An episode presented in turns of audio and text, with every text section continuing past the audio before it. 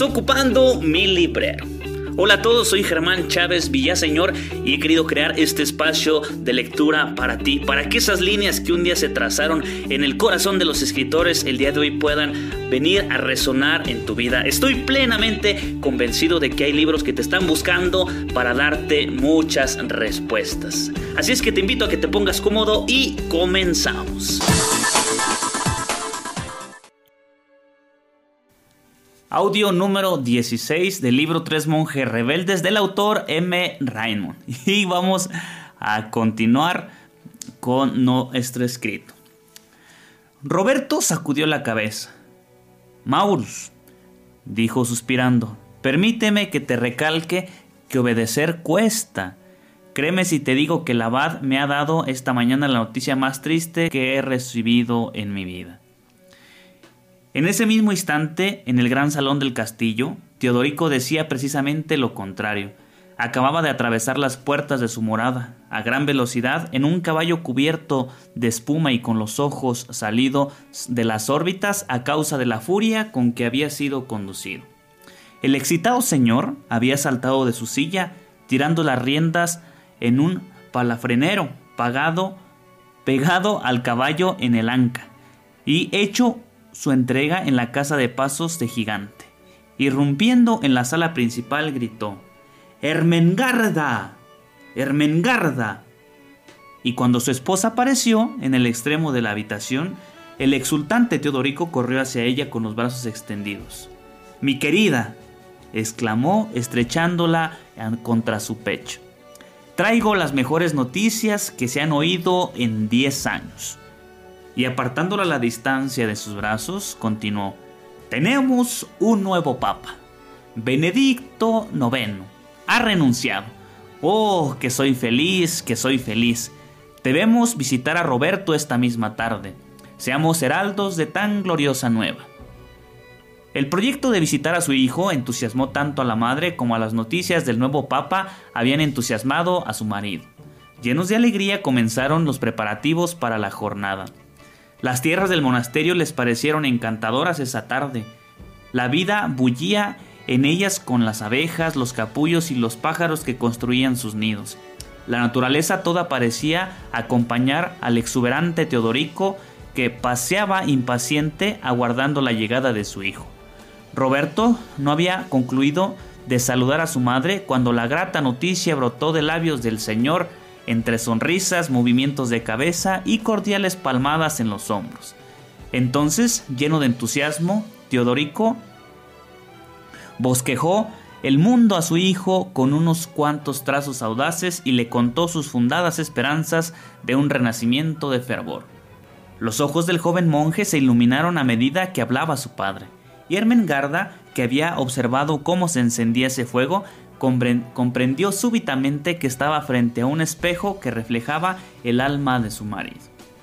Aplacada la primera emoción, la madre acribilló al joven con las consabidas preguntas acerca de su salud, su estado de ánimo y la vida del monasterio.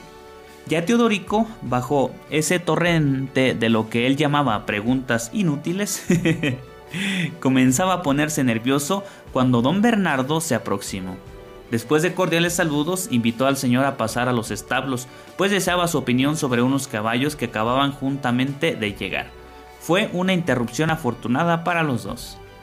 Habían construido casi dos horas cuando el abad y Teodorico regresaron y ni Roberto ni su madre se habían aparecido del corredor del tiempo. Diez pasos antes de llegar, Teodorico gritó, Hijo, ¿por qué no nos has dicho que te han hecho prior? Roberto dirigió una mirada de reproche al abad y al mismo tiempo que su madre lanzaba una, exclamación de alegría dijo, no creo que me hayas dado mucha oportunidad para contarte algo, pero además, padre mío, tampoco hay mucho que contar. Tú ves, el prior en un monasterio benedictino es algo más que un niño para mandados del abad. No hay nada que, de qué jactarse en ello. ¿No es verdad, reverendo padre? Don Bernardo ahogó la risa y antes de que replicara Roberto, prosiguió. San Benito dice en su regla que el prior no debe considerarse segundo abad, y cuando me designó el reverendo padre fue suficientemente bondadoso como para llamarme primer monje. En realidad fue lo bastante honrado como para decirme que me había colocado en el medio. Estoy entre la comunidad y su director. Supongo que me apretarán de ambos lados hasta que me expriman por completo. De modo que deben presentarme condolencias en lugar de congratulaciones. El abad rió francamente. Estaba encantado con el pequeño discurso de Roberto y se dijo que llegaría a ser un buen prior. Luego, inclinándose ante Ermengarda, le preguntó si no querría acompañarlo a la iglesia para examinar las nuevas vestiduras. Mientras tanto, Roberto y su padre recorrieron el huerto, y allí, en medio de los blancos capullos de mayo, Roberto abrió su corazón. Habló a su padre de la ambición que le devoraba. Le describió la brecha que siempre tenía ante sus ojos y detrás de ella, el rostro justamente airado del Señor. El joven prior se ruborizaba al hablar, su padre lo oía atentamente y lo observaba con mayor atención aún. Su hijo ya era un hombre, pero había mucho del niño en ese hombre. El paseo le reveló muchas cosas y dejó a Teodorico sumido en hondas cavilaciones. Fíjate qué bonito que podamos descansar en el corazón de nuestros padres. A veces por muy adultos que tengamos y por más cosas que creamos que ya las tenemos resueltas, siempre vamos corriendo pues precisamente al corazón de nuestros padres, porque ¿quién más nos va a entender que ellos? Aunque, aunque tengan muchas limitaciones y sean como sean, solamente ellos pueden entendernos. y a veces, aunque no digan nada, como ahorita, a veces solamente es necesario que nos escuchen. Continúo. Los padres se quedaron para las vísperas y pudieron contemplar a su hijo ocupando su sitial en el coro, frente al abad, la más alta dignidad a que puede llegar un monje. Se sintieron orgullosos y agradecidos. Al retornar al castillo, las aguas del Sena resplandecían como si fuera de oro bajo el sol agonizante. Impulsivamente, Ermengarda rogó a su marido: Enviemos el carruaje a casa, Teodorico, y permanezcamos un rato cerca del río Hace muchos años que no nos sentamos a sus orillas. Teodorico aceptó complacido y el carruaje fue enviado al castillo. Luego de caminar un buen rato por la ribera, aquel señaló un enorme castaño y propuso: Sentémonos un rato. Es un rincón para enamorados.